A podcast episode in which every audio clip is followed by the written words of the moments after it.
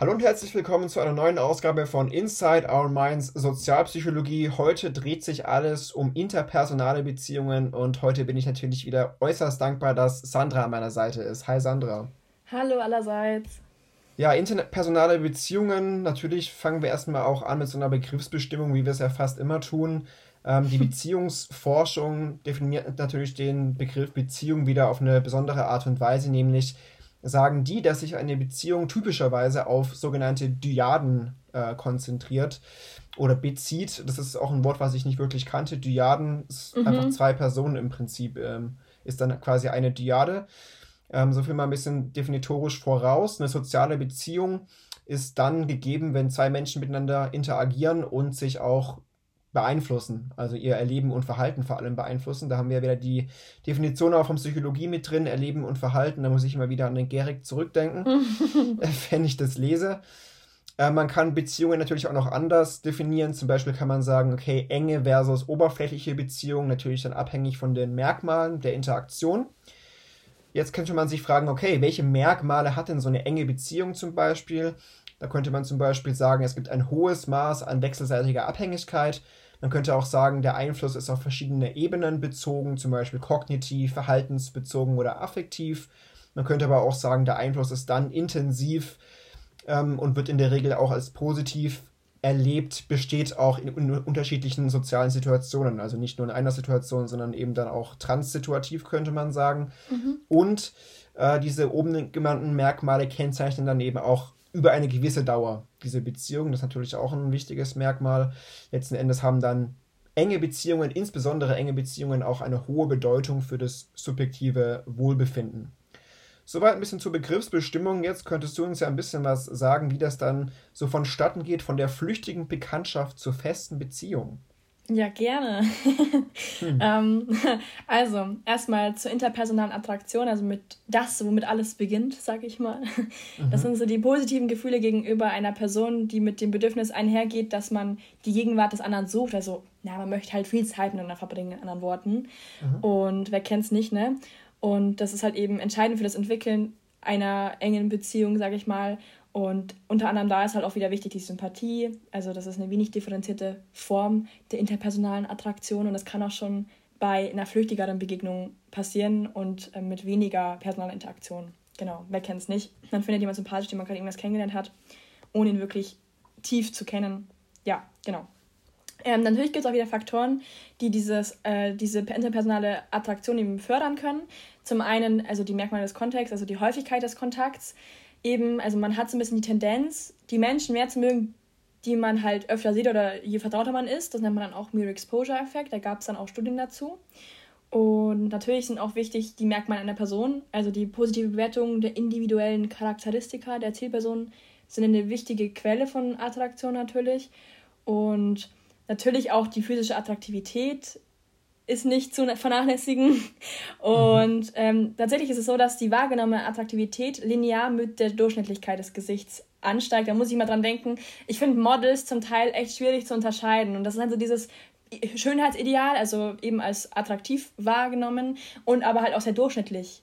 Und mhm. ja, keine Ahnung, also für mich ist immer so das, das typische Modelgesicht, wo man einfach dann nicht mehr unterscheiden kann, äh, wer ist das, wer ist das weil die einfach Wobei ich durchschnittlich auch einen, einen, krassen Begriff finde. Also wann ist ein ja. Gesicht durchschnittlich? Wahrscheinlich, wenn es symmetrisch ist, ne? Wahrscheinlich. Ja, Symmetrie, Symmetrie ist, glaube ich, auch ja. sehr wichtig. Das hatten wir auch schon mal irgendwo. Mhm. Ähm, ich glaube in M1 sogar. Das ist schon lange her.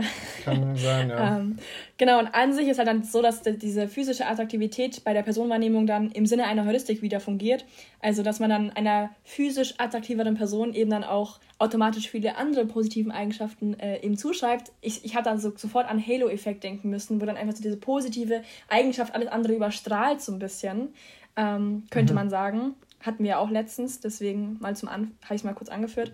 Ja, genau. Wichtig sind auch noch die Merkmale der Beziehung zwischen Beobachter und Zielperson natürlich. Also die Wahrnehmung von Ähnlichkeit im Hinblick auf die persönlichen relevanten Einstellungen ja klar, wenn man sich ähnlicher ist in den Einstellungen, dann hat man vielleicht auch mehr gemeinsame Aktivitäten und das führt wieder zu einer Intensivierung von der Beziehung, weil man ja wieder mehr miteinander macht, habe ich ja gerade eben schon mal gesagt.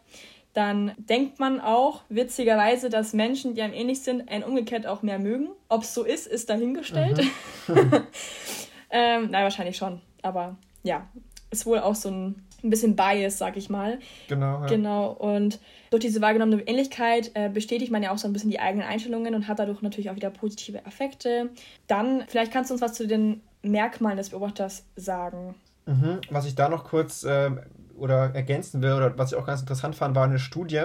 Und da ging es ja darum, dass ähm, die Personen mit negativem Selbstbild eine stärkere innere Festlegung auf eine mhm. romantische Beziehung haben, wenn der ein Partner ein ähnlich negatives Bild von ihnen hat.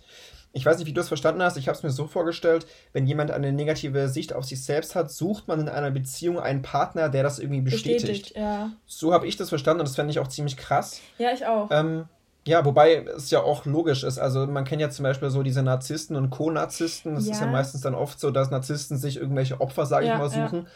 die, die sie dann runterziehen können. Und das würde dann ja dazu passen, dass äh, dann die Menschen mit wenig Selbstwertgefühl sich vielleicht Narzissten suchen, weil sie dann bestätigt werden in ihrer Meinung, dass sie halt nichts wert sind. Das ist ja wieder typische toxische Beziehung. Also das genau, Verhalten ja. von toxischen Beziehungen, dass du dann auch nicht davon loskommst, weil du dann da so abhängig wirst dann auch davon und weil der andere, es ja. ist ganz kompliziert. Also da kann man Stunden drüber reden, aber auf jeden Fall, ja. Ja, musste ich auf jeden Fall dran denken bei dieser Studie mhm. und ja, lässt sich ja dann auch irgendwie so bestätigen. Ja, genau. Merkmale des Beobachters, da sind auch ein paar interessante Effekte mit dabei. Zum Voll. Beispiel, dass, dass Stimuli oft kongruent zur eigenen Stimmung beurteilt werden. Das heißt, man empfindet andere als äh, sympathischer oder attraktiver, wenn man selbst in einer positiven Stimmung ist. Da sieht man wieder, wie ja, einflussreich die eigene Stimmung mhm. dann auch auf die Wahrnehmung ja. ist. Und äh, auch noch ganz interessant ist der Hard-to-Get-Effekt, äh, verbunden mit der Frage, steigere ich das Interesse an mir, wenn ich schwer zu kriegen bin? Ja. Ähm, ja. kann ich, kann ja ich nicht immer, bestätigen. ja, schwierig. Also äh, wir haben ja hier auch die Sicht der Wissenschaft. Wright und Contrada haben da auch zugeforscht, die konnten das auch nicht bestätigen. Das heißt, diese Strategie, sich als besonders schwierig oder besonders leicht zu kriegen darzustellen, senkt das Interesse, wenn es auf stabile interne Dispositionen zurückzuführen mhm. ist. Ja. Das ist ganz interessant, weil da Attribution halt auch wieder eine, eine entscheidende Rolle spielt. Denn wenn man das auf externe Faktoren zurückführt, zum Beispiel das Romeo und Julia Beispiel, so against all odds, äh, gegen alle Hürden quasi, ja. dann steigert es das Interesse. Das ist natürlich auch ein interessanter Fakt. Also wenn alles quasi von außen so dagegen spricht, dann steigert das das Interesse wieder. Mhm. Ansonsten ist dieser Too Hard to, to Get Effekt nicht so zu empfehlen. Bei mir also, zumindest wenn jetzt nicht. diese Flirting-Tipps Flirting-Tipps geben wollen, dann eher davon abraten, würde ich ja, mal sagen. Ja, mein Freund hat es bei mir versucht und es ist äh, ein bisschen nach hinten losgegangen. wenn du dann Aber wenn er jetzt dein Freund ist, dann hat es ja doch irgendwie Nein, aber geklappt. das, das äh, es ist kompliziert. Also, ich würde es nicht empfehlen, sagen wir es so. Zumindest nicht hm. bei Psychologiestudenten, weil die wissen ja, dass es ein Effekt ist. Genau. Das ist richtig. Aber ähm, was man noch zu Romeo und Julia vielleicht sagen kann, ist, ist ja, dass es mhm. auch ein bisschen so dieses Reaktanztheorie-mäßige ist. Also immer wenn du irgendwie so ein Verbot hast, auch jetzt bei Corona, perfektes Beispiel, Menschen bekommen verboten, Perfekt, dass, ja. sie, dass sie rausgehen oder was weiß ich, ähm, dann, dann willst du es erst recht. So, dann, dann hältst du erst recht mit Nachdruck an dem Verhalten fest. Also es ist perfektes Beispiel momentan. Ich weiß nicht, also kann man gar nicht besser ein besseres Beispiel finden, weil ja. vielleicht war, war es den Leuten gar nicht so wichtig in den letzten Jahren im Winter rauszugehen, weil da will man vielleicht doch lieber zu Hause sich einmummeln und kuscheln, ja. Aber jetzt, jetzt wo es einem verboten wird, aktiv, dass man rausgehen darf, nee, da, da will ich unbedingt raus. Und das ist halt ja. halt immer, auch mit Kleinkindern, wenn du ihnen sagst, nein, das darfst du nicht, dann willst du es erst recht. Das ist so dieses, ja, das, keine Ahnung, zieht sich durch viele Lebensbereiche, dieses, diese Reaktanztheorie. Ja, ähm, ich, ich kenne ja auch schon ein bisschen äh, länger die Theorie. Ich habe mal was von der Steuerpsychologie gehört. Da gibt es ja auch dann immer diese Steuererklärungen, äh, die man machen muss und so weiter. Oder man wird dann aufgefordert. Und da ja. habe ich das auch schon kennengelernt, den Begriff, wenn man dann ja immer so ein Freiheitsgefühl hat oder haben möchte. Und das äh, führt dann auch dazu, dass viele Steuern hinterziehen, eben aufgrund dieser Reaktanz, die sie dann fühlen. Und das äh, ja, perfide oder, oder das Interessante daran ist ja, dass es immer nur um die wahrgenommene Situation geht. Also wir haben jetzt immer noch eine Freiheit im Prinzip, wenn man es mal mit anderen Ländern auch vergleicht. Ja. Und trotzdem haben wir immer das Gefühl, ah, unsere Freiheit wird eingeschränkt, weil wir mal im, im Rewe fünf Minuten Maske tragen müssen, mal ein bisschen überspitzt auf, ausgedrückt. Ja. Und dann wollen wir unsere Freiheit halt gleich wieder herstellen. Also diese Reaktanztheorie, wie du sagtest, ist schon perfekt momentan anzuwenden auf die Situation. Mhm. Ja. Voll. Genau, ja. Zu den Beziehungstypen. Genau, da gibt es noch, äh, also natürlich gibt es verschiedene Formen von Beziehungen. Ähm, mhm. Zum einen eben die Austausch- und Interdependenztheorien nach, oh Gott, die Namen. Thibaut und Kelly. Mhm. Werde ich sie lernen? Nein. ähm, mhm. Also Menschen bauen natürlich soziale Beziehungen auf, weil sie im Hinblick auf ihre Bedürfnisbefriedigung natürlich wechselseitig voneinander abhängig sind und es dient quasi dem Austausch individuell benötigter materieller, sozialer oder psychologischer Ressourcen. Und natürlich wägt man dann auch immer Nutzen, Kosten ab. Und mhm. genau, die Beziehung wird eben fortgesetzt oder äh, eben aufgenommen, wenn der wahrgenommene Nutzen eben die Kosten übersteigt oder das Resultat über dem erwarteten Ereignis der besten Beziehungsalternative eben liegt. Und genau, da gab es noch eben den Vergleich zwischen Austauschbeziehungen und Gemeinschaftsbeziehungen. Also Austauschbeziehungen haben wir gerade erklärt, das ist ja so dieses Gleichheitsprinzip, also man, man erwartet, wenn jemand einem, keine Ahnung, wenn du mich jetzt zum Essen einlädst, dann lade ich dich auch wieder ein. Also dieses, dass mhm. man quasi am Ende immer auf Null ist, so sag ich mal. Mhm. Und das macht man vor allem so bei fremden Arbeitskollegen, Nachbarn und so weiter. Und bei den Gemeinschaftsbeziehungen, da geht es eher so um das Bedürfnisprinzip, also da wird eher darauf geachtet, welche Bedürfnisse der Partner hat.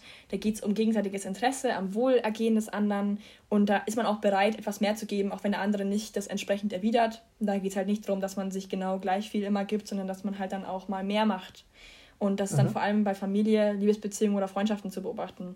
Wobei ich jetzt fast gesagt hätte, Freundschaften würde ich fast auch schon zu Austauschbeziehungen manchmal zählen. Aber ähm, ja. Ja, kommt ja dann auch, dass es meistens eine Mischform bei, äh, bei der Beziehung genau. gibt. Äh, ja. Steht ja dann ja auch, oder kommt dann danach auch noch. Also es ist immer so ein bisschen beides. Ich muss gerade irgendwie an, an Essen bezahlen denken, weil die Deutschen doch immer so krass ihr Essen splitten. Also ja. ja. wir teilen uns die Rechnung, ist dann so die Austauschbeziehung und irgendwann zahlt dann auch mal der eine für den anderen, anderen vielleicht und dann ist es mhm. eher die Gemeinschaftsbeziehung. Ja.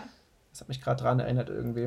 Ja, allgemein, also dieser Übergang von Austausch zur Gemeinschaftsbeziehung ist auch ein wichtiger Wendepunkt in der Entwicklung von solchen interpersonalen Beziehungen. Und genau, man kann das Ganze natürlich auch, also diese Intensivierung, dass es eben zu dieser nächsten Stufe kommt, sage ich mal, fördern durch äh, den Grad an Selbstenthüllungen. Also Selbstenthüllungen ist ja so diese bewusste Bereitstellung von Informationen über die eigene Person, die der Kommunikationspartner ansonsten also nicht wüsste oder dem das nicht zugänglich wäre.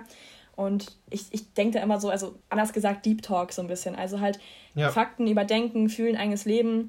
Und da ist auch so wieder ein bisschen dieses Verpflichtungsgefühl nach Gleichheitsprinzip. Also, wenn, wenn, wenn ich jetzt irgendwie anfange, mit jemandem sehr irgendwie solche Themen so zu bereden, die man normalerweise jetzt nicht jedem erzählt, dann, dann hat der vielleicht auch das Gefühl, dass er mir was erzählen muss. Und dadurch ähm, ist es so ein Wechselspiel und ein schrittweiser Austausch immer persönlicher Informationen. Äh, Problem ist halt nur, wenn es ein überhöhtes Maß ist am Anfang in einer Beziehung, dann kann es zu Verunsicherung führen und ja, die Beziehung beeinträchtigen. Aber ich muss sagen, dass ich dieses, dieses äh, Selbstenthüllungsprinzip tatsächlich auch schon irgendwie, bevor ich es studiert habe, so ein bisschen unterbewusst angewendet habe. Also ich bin jemand, der auch mit Leuten, die man erst, keine Ahnung, vor zwei Stunden kennengelernt hat, relativ schnell auf einem tiefen Level spricht, ja, sage ich mal. Ich auch, ja. Und, und dadurch, dass ich dann auch von mir aus anfange, sehr viel zu erzählen, dass dann auch andere Leute dann auch dann hinterherziehen. Also ich habe es auch oft, mhm. also dieses, was ich gemeint habe mit diesem Gleichheitsprinzip, das habe ich auch selber auch schon bemerkt, aber man muss natürlich auch vorsichtig sein. Also wenn jetzt jemand das irgendwie unangenehm ist oder so, dann kann es natürlich nach hinten losgehen. Klar. Im Idealfall merkt man es halt, ne, ob dann der andere ja. das auch gut findet oder nicht. Ja, ja ansonsten geht's weiter. Nee, Spaß. Nee. Ansonsten ähm, geht's weiter. Ja, bei, bei Frauen, das steht, äh, war dann ja auch noch Thema, ist es ja auch stärker als bei Männern anscheinend genau. ausgeprägt, diese Tendenz zur Selbstenthüllung. In westlichen Kulturen wieder mehr als zum Beispiel in den östlichen, was ich dann auch wieder interessant fand. Kollektivismus und so wahrscheinlich ja, wieder daran schuld. Genau, genau, ja. genau. Ja, also vielleicht kannst du uns noch was zum Einfluss von sozialen Beziehungen auf die kognitiven, emotionalen und somatischen Prozesse erzählen.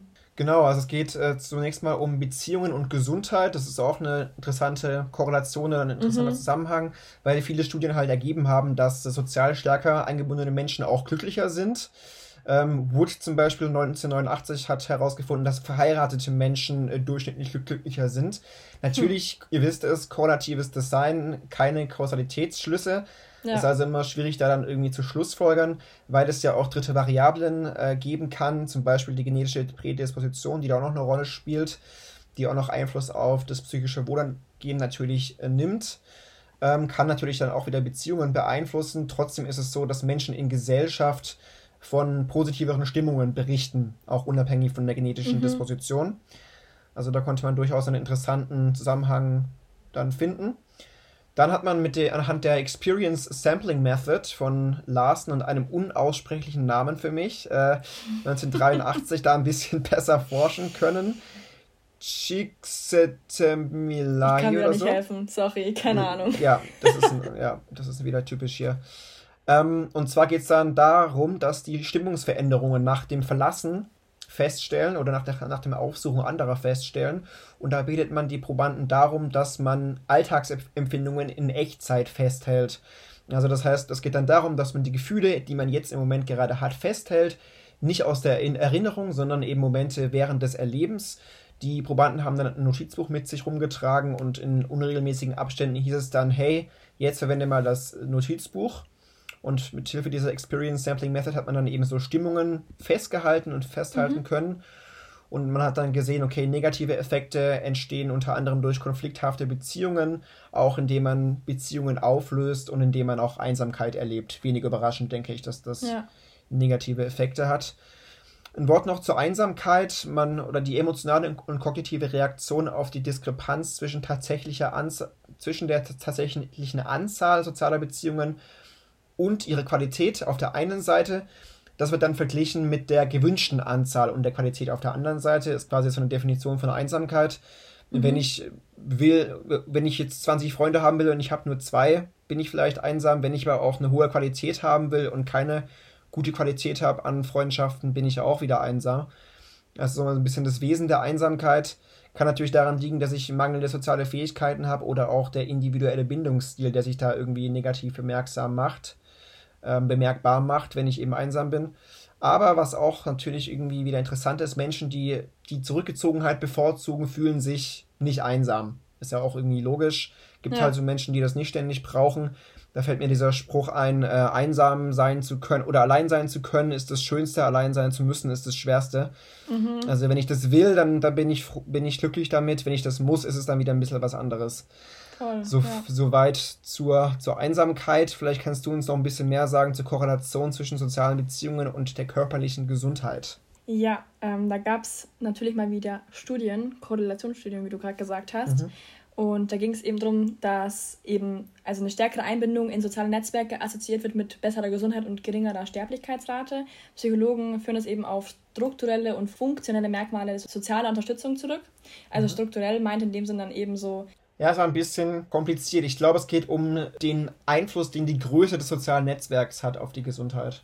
Ah ja, genau. Und funktional meint man eben, dass Bedürfnisse und Ziele, die, also die halt dann eben mit sozialen Beziehungen verknüpft sind, die sind halt dann eben so, da gibt es eine grundlegende Funktion von sozialer Unterstützung, zum einen eben emotional, dann eben auch bei Bewertung und Entscheidungsfindung und auch natürlich unter instrumentelle Unterstützung, also sowas wie Geld und sowas. Genau, mhm. wer kennt es nicht von den Eltern oder so, keine Ahnung. Zum ja, Beispiel. genau. Und ähm, negative Folgen unzureichender Bedürfnisbefriedigung auf diesen Dimensionen sind dann eben zum Beispiel dann auch im Immunsystem nachweisbar, aber es ist natürlich so, dass das noch nicht äh, fertig geforscht ist. Also man muss da noch weiter dran forschen und äh, weiter Belege sammeln, sag ich mal. Ähm, dann zum Thema ja. die mentale Repräsentation von Beziehungen. Also da wurde erstmal Beziehungsschemata aufgegriffen. Also die Eindrücke über und Erfahrungen mit anderen Personen bilden dann eben den Kern davon. Und man hat eben drei Komponenten. Einmal das Selbstschemata, also das betrifft selbst, das Selbst in einer betreffenden Interaktion, wie man sich selbst wahrnimmt und sich in der Situation erlebt, sag ich mal. Partnerschemata ähm, beschreibt die Eigenschaften des Beziehungspartners. Das Skript, das ist äh, wieder mal so eine erwartete Abfolge von Interaktionssequenzen. Und das hilft irgendwie bei der Abstimmung mit dem eigenen Verhalten auf den Interaktionspartner und die Vorhersagen über wahrscheinlichen Ausgang einer Interaktion. Und dann gibt es mal wieder die wundervollen Bindungsstile. Wer kennt sie noch nicht? Von Mary Ainsworth. Ja, da war doch dieses Experiment mit Kleinkindern und der primären Bezugsperson. Ich glaube, im Experiment waren das hauptsächlich Mütter. Mhm. Und da ging es ja darum, also Strange Situation Test, äh, fremde Situation Test, da war es ja so irgendwie, wie sich die Kinder verhalten, wenn die Mutter den Raum verlässt und ein Fremder dann da ist und dann die Mutter zurückkommt und so. Und mhm. dann haben sich da eben drei Beziehungsstile oder Bindungsstile dann äh, eben daraus ableiten lassen. Einmal der sichere Bindungsstil, da hat man dann eben ein großes Vertrauen zur Bezugsperson, keine Angst vom Verlassenwerden und man glaubt von anderen gemocht zu werden. Also da war es auch so, dass die Kinder dann irgendwie nicht so stark geweint haben haben oder sich schnell beruhigt haben, wenn die Mutter wiederkam. Vermeidender Bindungsstil, da war die Bezugsperson irgendwie eher abweisend, distanziert und reagiert ablehnend auf Annäherungsversuche der Kinder und die Kinder lernen eben dieses Bedürfnis nach Nähe halt zu unterdrücken. Ja, die war natürlich dann äh, nicht so leicht äh, wieder zufriedenzustellen, die Kinder. Und ängstlich ambivalent, da ist man halt eben überdurchschnittlich ängstlich, besorgt um die Qualität der Bindung und die Bezugspersonen sind halt im Zuneigungsausdruck inkonsistent, also sehr wechselhaft eben. Genau. Und diese Bindungsstile kann man laut Hasan und Shaver eben auch auf erwachsene Beziehungen, also vor allem auf romantische Beziehungen auch übertragen. Also bei Sicheren kann man dann halt eben sagen, Das sind also befriedigende Beziehungen, gegenseitiges Vertrauen herrscht. Bei vermeidenden Bindungsstil eben fürchtet man die Intimität, man ist überzeugt, dass romantische Liebe zum Scheitern verurteilt sei. Jeder kennt so einen Menschen, oder? Der das denkt. Und ängstlich ambivalent, also das Liebesleben ist voller emotionaler Höhen und Tiefen und man hat eine hohe Bereitschaft zur langfristigen Bindung, aber auch Episoden extremer Hingabe und Eifersucht. Aber diese Bindungsziele sind über die Zeit auch veränderbar, muss man dazu sagen. Und genau, zum Thema Liebesbeziehung, wenn wir schon dabei sind, da kannst du vielleicht mal was zu sagen. Zur Partnerwahl vielleicht. Genau, zur Partnerwahl. Äh, natürlich ist es so, dass Attraktion da wichtig ist, aber auch nicht alles ist. Also da kommt es nicht automatisch zur Liebesbeziehung. Das heißt, man könnte sich fragen, okay, was gibt es denn noch so äh, Hinweisreize und Merkmale bei der Wahl eines Sexualpartners? Da ist es ganz interessant, dass es eine sogenannte positive assortative Paarung gibt. Das heißt, man bevorzugt Partner, die einem ähnlich sind, was so ein bisschen creepy irgendwie ist, finde ich. Wenn man das so, so ja, ich suche jetzt jemanden, der mir ähnlich sieht, habe ich jetzt auch noch nicht so wirklich äh, gemerkt, aber ich denke mal, das merkt man dann auch nicht wirklich bewusst. Ich hoffe jedenfalls, dass ihr nicht irgendwie, naja, keine Ahnung. Euren Zwilling. Zwilling, nee, ja, finde ich irgendwie eine komische Vorstellung. Das hatten wir aber schon im M1 tatsächlich, dass quasi die Bezie Beziehung von Menschen, die sich ähnlicher, also je ähnlicher man ist, desto besser ist die Beziehung oder desto länger hält die Beziehung, hatten wir schon mal. Da Aber ist dann damit auch äh, die Attraktion gemeint oder auch die. Also wenn es um Eigenschaften geht, verstehe ich das ja, aber. Ich glaube, es ging eher um Eigenschaften, aber außerdem, ja. glaube ich, habe ich auch schon mal was gehört, dass mhm. es eine psychologische Studie gab, aber das, äh, ja, keine Ahnung. Ja. Also jedenfalls, es gibt auch andere Dimensionen, die dann äh, für die Zusammenhänge da herhalten können zwischen romantischen Partnern, zum Beispiel das Alter, die Bildung, Religion, ethnischer Hintergrund. Das sind also hm. andere Merkmalsdimensionen für den Zusammenhang zwischen romantischen Partnern. Ja, wobei äh, das Alter, das heißt ja nicht, dass sie dasselbe Alter haben müssen. Ne? Das kommt ja dann, glaube ich, auch noch, dass man zum Beispiel Männer dann ja eher sich jüngere Partner jüngere. suchen. Aber mhm. das Alter generell ist halt entscheidend, denke ich. Also das ja. spielt dann schon eine Rolle. Inwiefern ja. lassen wir jetzt mal erstmal dahingestellt. Ja. Aber es ist ja auch so, es gibt nicht nur diese feststehenden Punkte, sondern das soziale Umfeld wird auch natürlich aktiv mitgestaltet.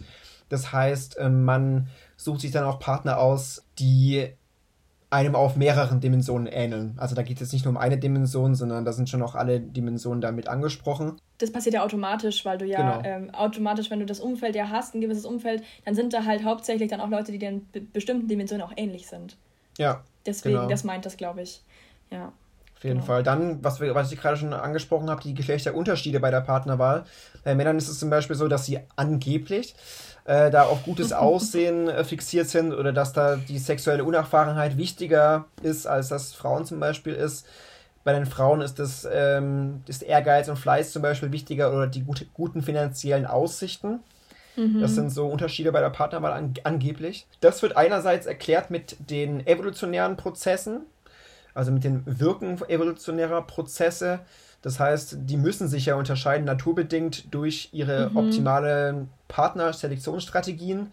Bei Frauen ist es also so, dass es ein hochselektives Vorgehen gibt aufgrund der biologischen Begrenzungen, dass man e-, ja eben nicht ewig Kinder gebären kann ja. als Frau. Ähm, das heißt, man sucht einen geeigneten Sexualpartner mit den nötigen Ressourcen, auch mit der Bereitschaft, sie einzusetzen, finanzielle Absicherung, älter, intelligenter, fleißiger, ehrgeiziger, auch vielleicht zukünftig ähm, beruflich erfolgreich.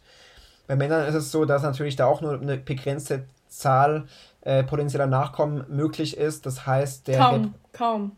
Äh, kaum, genau, genau. Das ist der Unterschied, äh, dass es eine kaum begrenzte Zahl an potenziellen Nachkommen gibt. Das heißt, man sucht sich, äh, oder evolutionär gesehen zumindest, viele Sexualpartnerinnen, mhm. um da den Reproduktionserfolg äh, abzusichern. Genau, das war jetzt hier der freudscher Versprecher, mhm. kaum begrenzt in ja. der Zahl. Äh, genau. Das heißt, die geeignete Sexualpartnerin sollte fruchtbar sein, sie sollte relativ sicher, eine relative Sicherheit herstellen, dass die Nachkommenden auch die eigenen Erbinformationen in sich tragen. Heißt, man sucht sich vielleicht eine jüngere, attraktive, sexuell treue Fra äh, Frau. Und mhm. diese Alterspräferenzen sind dann auch experimentell belegt. Also, dass man sich angeblich dann auch eine junge Frau sucht ähm, aus evolutionärer Sicht. Aber es gibt ja auch einen Gegner dieser Perspektive und zum Beispiel von Ikli 1987, die eher so diese sozialen Strukturen da hervorheben, wenn es um die Geschlechterunterschiede im Verhalten mhm. geht. Vielleicht kannst du uns da mehr zu sagen. Ja, also es ist halt so, dass natürlich diese sozialen Positionen von Männern und Frauen in der Gesellschaft zu einer gewissen Rollenerwartung, wie du gerade gesagt hast, auch führen. Und da halt die Frauen in der Regel halt weniger Macht und Status haben als die Männer und deswegen auch unterschiedliche Kompetenzen entwickeln, um ihre Aufgaben optimal zu bewältigen. Und dass das Verhalten dann eben von diesen Geschlechtsrollenbildern, die ja auch irgendwie gewissermaßen anerzogen sind, äh, dann sehr stark beeinflusst wird. Und ja, dass es halt dann eben eher dieses Verhalten, dann eher diese gesellschaftlichen Zustände widerspiegelt als die biologischen Prädispositionen.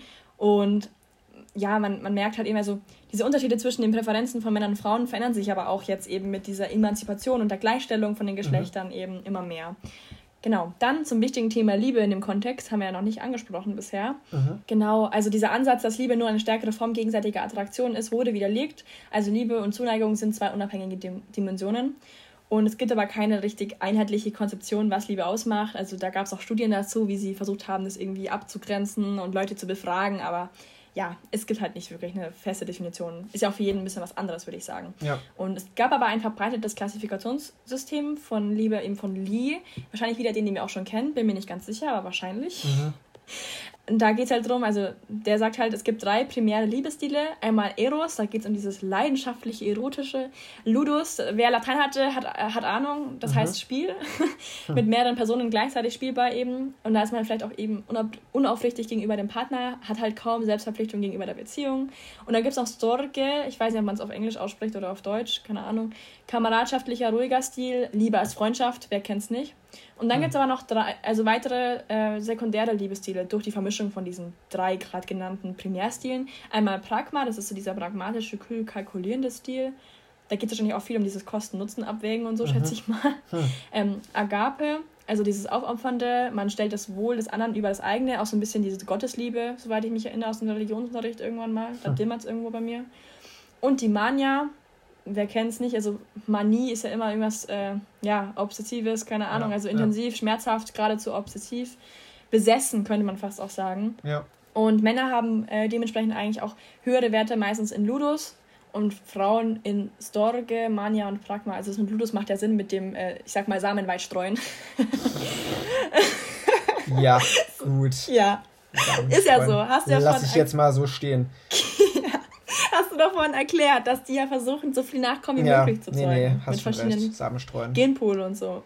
Was ich nur witzig finde, ist, dass alles griechisch ist, außer Ludus. Aber das ist ein anderes Thema. Muss man nicht Vielleicht verstehen. ist es ja auch griechisch, weiß ich nicht, aber es ist auf jeden Fall Latein, das weiß ich. Das ja, aber noch, würde mich überraschen, wenn das auch griechisch ist, aber egal. Vielleicht kannst du was zu Steinberg noch erzählen, für, den, für die Dimensionen, die, die es gibt ja, Liebe. Genau, Steinberg hat nämlich auch versucht, äh, Dimensionen zu identifizieren, die mit äh, Liebe assoziierten Gefühle und die Kognitionen, die da eben zugrunde liegen. Man hat da unterschiedliche Varianten von Liebe, ähm, erklärbar auch durch unterschiedliche Kombinationen äh, von drei basalen Komponenten. Also auch da wird die Liebe wieder so ein bisschen operationalisiert.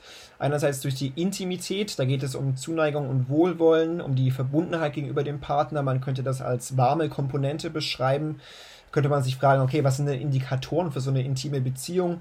Gegenseitige emotionale Unterstützung zum Beispiel und auch der Wunsch, das Wohlergehen des Partners zu fördern. Als zweite Komponente die Leidenschaft, also der Motor für die Romantik, für die physische Anziehung, sexuelle Handlungen, könnte man als heiße Komponente bezeichnen.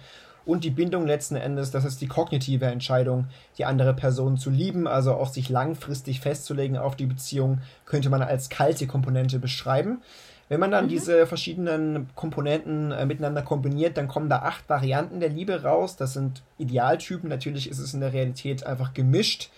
Und dazu ja. gab es dann ein äh, Dreieck der Liebe nach Sternberg, also einfach ein, ein Dreieck, wo diese verschiedenen Kombinationen so aufgezählt wurden. Die romantische Liebe zum Beispiel ist eben Intimität und Leidenschaft. Die Leidenschaft ist wiederum die Vernarrtheit, also nur die Leidenschaft und, wie, und so weiter. Also da werden diese verschiedenen Formen, die ich jetzt gerade benannt habe, kombiniert. Könnt mhm. ihr dann euch auch nochmal äh, anschauen im Einzelnen. Also einfältige Liebe, Verbindlichkeit, kameradschaftliche Liebe. Und das perfekte in Anführungszeichen wäre die vollzogene Liebe, wenn also Intimität, Leidenschaft und Verbindlichkeit dann zusammenspielen. Da hm. sind dann quasi alle Komponenten mit dabei bei der vollzogenen Liebe. Ja, so viel dazu. Äh, Hatfield 1988 hat dann noch die leidenschaftliche Liebe ein bisschen von der kameradschaftlichen Liebe abgetrennt und unterschieden. Willst du dazu was sagen, eventuell? Ja, also leidenschaftliche Liebe, da meint er eben, dass es eher so dieses intensivere, emotionalere und auch oft erotischer Zustand, geprägt durch erhöhte physiologische Erregung und Überzeugung, dass diese Erregung durch diese Person verursacht wird. Und kameradschaftlich ist halt dann eben eher so partnerschaftlich geprägt durch Sicherheit, Vertrauen und Stabilität und ist weniger intensiv, aber andauernder als die leidenschaftliche Liebe. Mhm. Und genau, es gab dann auch das Thema Missattribution von Zillmann. Ähm, also das ist so dieser Erregungstransfer, bei dem durch Stimulus hervorgerufene Erregung auf den zweiten Stimulus transferiert wird. Also hier die attraktive Person, ich erkläre das gleich, mhm. sodass der zweite Stimulus fälschlicherweise als Ursache angenommen wird. Wir kennen das Hängebrückenexperiment. Äh, da war es ja so, dass dann Männer einmal über eine, eine Hängebrücke, also eine gefährliche Situation, wo sie halt Herzrasen und alles bekommen, laufen mussten, danach dann eben dann für, für eine Studie eben angehalten wurden und dann eine attraktive Frau eben die Nummer ihr gegeben haben.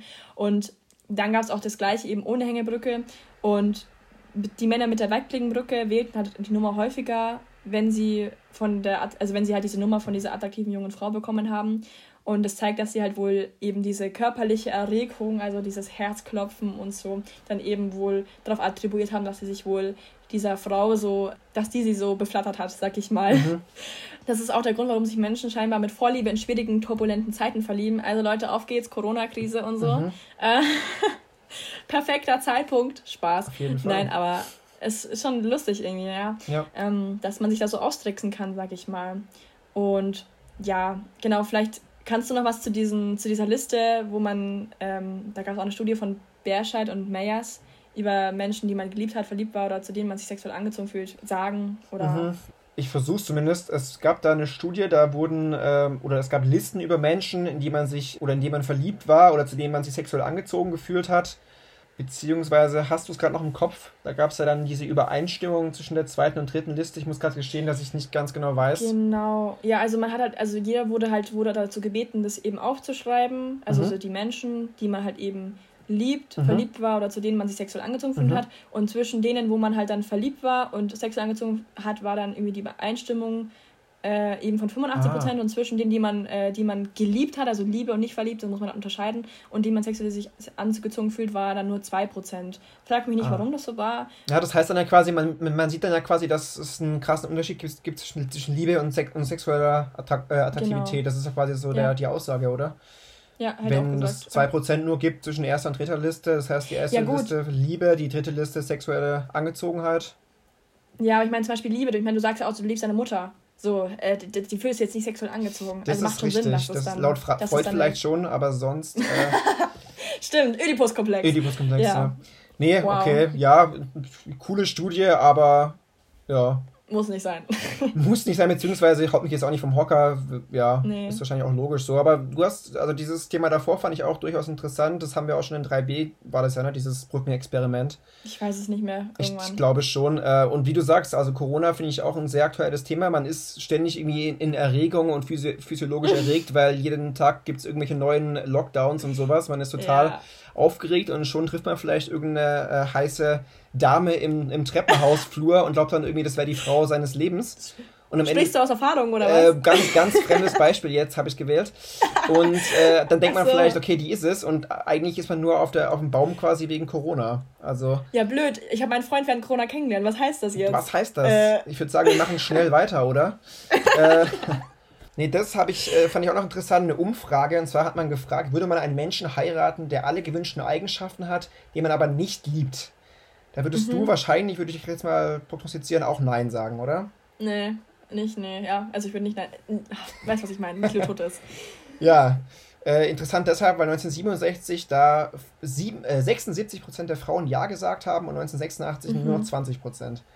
Ja. Würde ich mal sagen, ist eine positive Entwicklung, oder? Dass man. Bei Männern hat sich auch halbiert. Da war es von, von vornherein schon weniger, aber da hat sich auch halbiert, klar. Ja. Also, weil früher war es ja auch so, dass früher auch eher so, ich sag mal, Ehe aus Nutzenzwecken mhm. geschlossen wurden und heutzutage ist es ja dann doch eher aus Liebe. Ja. Aber, genau. Eine positive Entwicklung auf jeden Fall.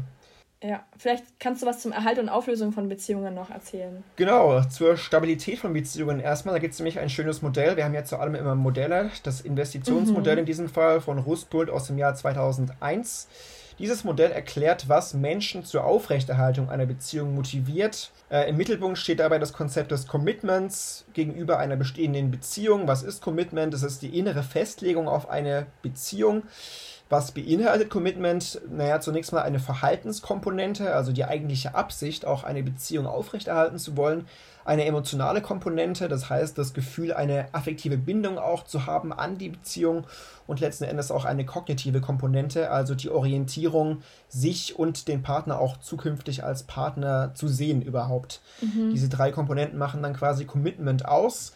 Und Rustbold sagte auch, okay, die Stärke des Commitments ist abhängig von drei Faktoren, die auch unabhängig voneinander sind. Das sind die drei Faktoren Zufriedenheit, Alternativen und Investitionen. Zur Zufriedenheit ist Folgendes zu sagen, je höher die Zufriedenheit, desto höher das Commitment. Ähm, das resultiert aus einer Vielzahl von unterschiedlichen Prozessen, zum Beispiel, äh, ob man oder, oder ja, was die Intensität zum Beispiel von positiven Gefühlen für den Partner anbetrifft, das macht natürlich die Zufriedenheit aus. Was ein bisschen tricky ist, ist, dass die Prozesse nicht stabil sind in ihrer Wirksamkeit. Heißt, mhm. die zuverlässigen Prädiktoren für die gegenwärtige Zufriedenheit ähm, sind teilweise schwache Prädiktoren für die zukünftige Zufriedenheit. Heißt im Klartext, was mich jetzt zufrieden macht, muss mich morgen nicht auch zufrieden machen. Äh, ja, ist klar. also so ein bisschen tricky und instabil mit der Zufriedenheit. Ähm, das ist also immer so ein zweischneidiges Schwert. Alternativen, wie gesagt, auch äh, wichtig fürs Commitment. Da geht es darum, dass die Wahrnehmung von attraktiven Alternativen das Commitment senkt. Ähm, mhm. Das heißt, Möglichkeiten oder Alternativen wären ja zum Beispiel alleine zu leben oder in einer anderen Partnerschaft zu leben. Und wenn das natürlich attraktiver wird, ich habe keinen Bock mehr, ich möchte irgendwie mehr allein leben oder ich habe jemand anderes irgendwie im, im Blick, dann äh, senkt das das Commitment natürlich in einer laufenden naja. Beziehung. Klar und die Investition letzten Endes noch. Das heißt, man äh, verknüpft Faktoren mit einer Beziehung, die deren Auflösung kostspielig machen. Also natürlich investiert man auch immer Ressourcen in die Beziehung und ähm, ja. Ja äh, die hohen Investitionen und eine Vielzahl von geschätzten gemeinsamen Ressourcen erhöhen dann wieder das, das Commitment, unabhängig aber auch von der Zufriedenheit oder von der, von der Qualität der Ressourcen. Habe ich mir so ein bisschen fast vorgestellt, auch mit Zusammenziehen zum Beispiel, oder? Also wenn oh, man ja. zusammenzieht, dann äh, ist das eine hohe Investition und so ja. hat man natürlich auch ein höheres Commitment dann in der Beziehung, wenn man. Ist ja dann auch schwieriger, sich zu trennen. Also man, man genau. es ist ja noch ein bisschen auch eine Hürde. Wenn man zusammen wohnt oder irgendwie Kinder hat oder eine Katze hat oder so, dann, dann überlegt man sich vielleicht nochmal zweimal, ob man sich trennt. Als wenn man jetzt nicht zusammen wohnt, würde ich mir jetzt vorstellen. Ja, auf jeden Fall. Wenn man eine Katze hat, warum eine Katze? Ja, oder einen Hund, dann musst du ja dann gegenseitig. Wer, Ach so, deshalb. Hund, ah ja, ja, ja, richtig, ja. Ein Hund. Du musst ja dann die ganze Zeit wie machst du das denn dann? Die Katze kann doch nicht bei zwei Orten leben. Die Katze aufteilen. Jeder kriegt einen Teil, ne? Ja, also wie beim, da hast du Sorgerecht wie beim Kind oder was? Genau, ey? ja, das ist schwierig. das ist schwierig, hast du recht. Ja, ja ein Hund, gutes genau. Beispiel. Genau. Genau, soviel ja. zu Investition und Commitment. Äh, jetzt kannst du ja so ein bisschen was zu Beziehungskonflikten sagen. Ganz schwieriges Thema ja. natürlich. Ja, natürlich. Ja. Ähm, ja, Kommunikationsprobleme natürlich mal wieder als eine sehr häufige Ursache für Konflikte und natürlich auch Trennungen. Ähm, es gibt zwei Arten von Kommunikationsmustern, die sehr häufig in gestörten Beziehungen vorkommen. Einmal die Reziprozität negativer Affekte. Das folgt diesem Tit-for-Tat-Prinzip, also Gleiches mit Gleichem so ein bisschen. Und da wird halt jeder Ausdruck negativen Affekts sofort beantwortet, sag ich mal. Also man sieht halt nicht äh, jedes Lächeln, aber jedes Stirnrunzeln oder pf, jedes Angemaule, das wird dann sofort beantwortet, sag ich mal. Mhm. Das ist so ein bisschen auch so dieses, ja, einfach so ein bisschen auch negativer gesehen so. Und ähm, Mitteilungsbedürfnis ist natürlich auch ein Punkt, also dieses Rückzugsinteraktionsmuster. Da gibt es natürlich auch geschlechtsspezifische Unterschiede. Also Frauen sind ein bisschen expressiver und intensiver bei den Emotionen und möchten Situationen lieber diskutieren und alles verbalisieren. Und Männer sind da so ein bisschen eher so, lass mich in Frieden. Mhm. und dadurch kommt es natürlich zur Frustration bei der Partnerin, wer kennt es nicht. Genau, und das ist halt dann so diese Diskrepanz zwischen den beiden Strategien, Genau, Menschen neigen halt eben zu unterschiedlichen Attributionsmustern, je nachdem, wie zufrieden sie oder unzufrieden sie in der Beziehung sind. Also glückliche Paare neigen eher zu beziehungsdienlichen Attributionen. Also wenn dann mal irgendwie unerwünschtes Verhalten auftritt, dann sagen sie, das ist halt, keine Ahnung, der Job ist schuld oder keine Ahnung und, und tun es jetzt nicht so auf die Persönlichkeitsmerkmale, also auf diese stabile interne so attribuieren. Und unglückliche Paare, da ist halt genau umgekehrt. Also die, die sagen dann halt, ja, der ist einfach ein Depp das ist halt genau wieder das. Ähm, mhm. Und dieses Distress Maintaining Attributions nennt sich das auch. Und dadurch werden natürlich diese Spannungen erhalten, anstatt abgebaut zu werden. Und das ist natürlich ah, nicht förderlich. Genau. Ja. Zum Thema Trennung kannst du vielleicht was sagen. Mhm. Das war, glaube ich, nur noch ein Wort zum, zu dem davor. Das war dieser fundamentale ja. Attributionsfehler, glaube ich, ne? Äh, glaube ich, auch in Nummer 1 schon, wenn man quasi die äh, dispositionalen Faktoren über die situativen stellt. War das mhm. ja, glaube ich. Das war dann, ist ja dann quasi dasselbe hier. Äh, ich sage nicht, okay, der hat heute einen schlechten Tag, sondern der ist ein Depp, wie du sagst. Ist ja auch was, ja. was uns. Ja, oder auch ein bisschen. Ja bisschen feindseliger Attributionsstil auch. Also ja. das hatten wir ja letztens so ein bisschen, so dass man gleich sich so angegriffen mhm. fühlt und so. Es hat mich daran erinnert, hatten wir glaube ich auch letztens irgendwie. Ja. Genau. Also diese Attribution ist auf jeden Fall immer ein Thema, äh, fast in jeder Folge mhm. auf jeden Fall ein sehr wichtiges Thema. Genau, Trennung. Äh, Trennung. Welche Auswirkungen haben zum Beispiel Scheidungen auf Gesundheit, hat sich die Forschung da gefragt. Ja, tatsächlich wirkt sich eine Scheidung sehr stark negativ auf das Wohlergehen auch der Kinder vor allem aus. Ähm, bei Geschiedenen ja. ist es so, dass es da auch eine verminderte Gesundheit gibt, das heißt psychisch, aber auch physisch. Und unklar ist aber, dass, äh, ob die Scheidung selbst der Stressor ist und äh, ursächlich, mhm. ursächlich für die negativeren Effekte oder eher die Abwesenheit von den ehelichen Nutzenfaktoren. Äh, ist hm. halt immer das Ding mit Korrelation, man kann es ja dann nie genau sagen, woran es jetzt ja. genau liegt. Es ist auch so, dass sogar Geschiedene eine höhere Sterberate haben, selbst wenn sie neu geheiratet haben, geht ihnen aber trotzdem okay. besser als den Geschiedenen, die nach der Trennung Single bleiben. Auch da frage ich hm. mich, wie kann man das jetzt wissen, woran das liegt, ne, mit der höheren Sterberate. Ja, ich finde es auch witzig. Also so quasi, ja, egal wie oft du heiratest, so, wenn du das erste Mal verkackst, ja. dann, dann hast du Pech gehabt. So kommt es rüber, also ja. Auch wenn es ein bisschen, also auch wenn es ein bisschen besser ist, als wenn du Single bleibst, aber trotzdem. So, also Leute, passt auf, wen ihr heiratet, ja. Passt auf. ja, und nicht sterben ist auch so ein Tipp. Nicht, nicht, einfach nicht sterben, dann gibt es keine. Genau. Genau. Äh, guter Tipp. Ähm, aber wenn die positiven Auswirkungen auch ausbleiben, also die positiven Auswirkungen sozialer Unterstützung und auch gleichzeitig Stressoren auftreten, dann äh, ist natürlich ebenfalls mit mehr Stress zu rechnen und mit mehr Unzufriedenheit mhm. auch. Also da gibt es eben viele Faktoren, unter anderem, ja, wie gesagt, auch die soziale Unterstützung, wenn die mal ausbleibt. Ja. All das kann letztlich zu einem Stressor werden. Ja, die soziale Kognitionsforschung hat sich auch mit mentalen Repräsentationen von Scheidungen beschäftigt. Also im Prinzip, wie stelle ich mir so eine Scheidung vor, wie repräsentiere ich die äh, mental. Da ist es auch mhm. ganz interessant, wenn Personen retrospektiv, also im Nachhinein zu einer Trennung befragt werden, dann sehen sie sich meistens in einer aktiven Rolle. Das hat auch ein recht stabiles Erinnerungsmuster über die Zeit hinweg. Das heißt, beide Ex-Partner sehen sich zum Beispiel eher in der Opferrolle und es ist auch so ein bisschen diese individuelle Tendenz und Wahrnehmung, eine Scheidung selbst äh, aktiv herbeigeführt zu haben. Ja. Was auch wieder an der Kontrolle liegt. Also wenn man sagt, naja, ich bin dran schuld, ich habe die Verantwortung, das, da gibt es einem eine gewisse Kontrolle, eine Kontrollüberzeugung. Ja. Man hat weniger Bedauern, weniger psychologischen Distress, eine bessere Bewältigung der Situation, wenn man sich sagen kann, naja, das war meine Entscheidung, ich habe das irgendwie herbeigeführt, um halt auch selbst sich ein bisschen diese Illusion der Kontrolle aufrechtzuerhalten. Genau, ja. auch eine ganz äh, interessante Entdeckung. Und jetzt kannst du vielleicht noch zum Abschluss äh, über den Tod des Partners reden. Ganz trauriges Thema natürlich auch. Ja, wollte gerade sagen, danke, dass Bitte du mir das tollste Thema vom. Schluss aufhebst. Gerne. Das ist natürlich das häufigste unfreiwillige Beziehungsende natürlich.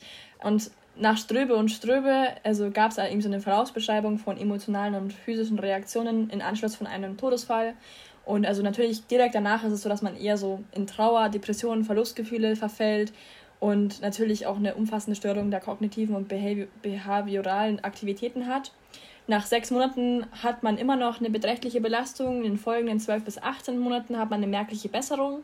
Nach zwei bis drei Jahren ist der Zustand dann einigermaßen überwunden, also auch die körperlichen Beschwerden. Tatsächlich ist es so, dass die Sterberate bei den hinterbliebenen Partnern den Höhepunkt direkt in den, in den Monaten nach dem Todesfall haben. Also es hat mich ein bisschen an diesen vielleicht auch äh, Broken Heart Syndrom mhm. ein bisschen erinnert, irgendwie vielleicht. Mhm. Könnte man vielleicht darauf zurückführen. Ja. Und nach zwei bis drei Jahren ist es wieder auf normalem Niveau, also die Sterblichkeitsrate. Genau, aber natürlich muss man diese allgemeine Gültigkeit auch in Frage stellen und es hängt immer auf, auch von den individuellen Überzeugungen und Einstellungen ab. Man kann es jetzt nicht bei allen Menschen generalisieren so. Ja, genau, das war es eigentlich zu dem Thema. Also sehr spannendes Thema gewesen, ja. finde ich, und auch ein wichtiges Thema. Ich hoffe, es hat euch gefallen und dann bedanke ich mich fürs Zuhören und natürlich dir fürs äh, ja, mitmachen oder dass ich dabei sein durfte, Daniel. Ja, nichts genau. zu danken. Genau, auch von meiner Seite vielen Dank, bleibt gesund, glaube ich, ist momentan auch das Wichtigste nach wie vor. Genau, auf jeden Fall, ja. Stimmt. Ja. Dann man sieht sich. Man sieht sich, man hört sich, macht's gut. Tschüss. Bis dann. Tschüss. Ciao.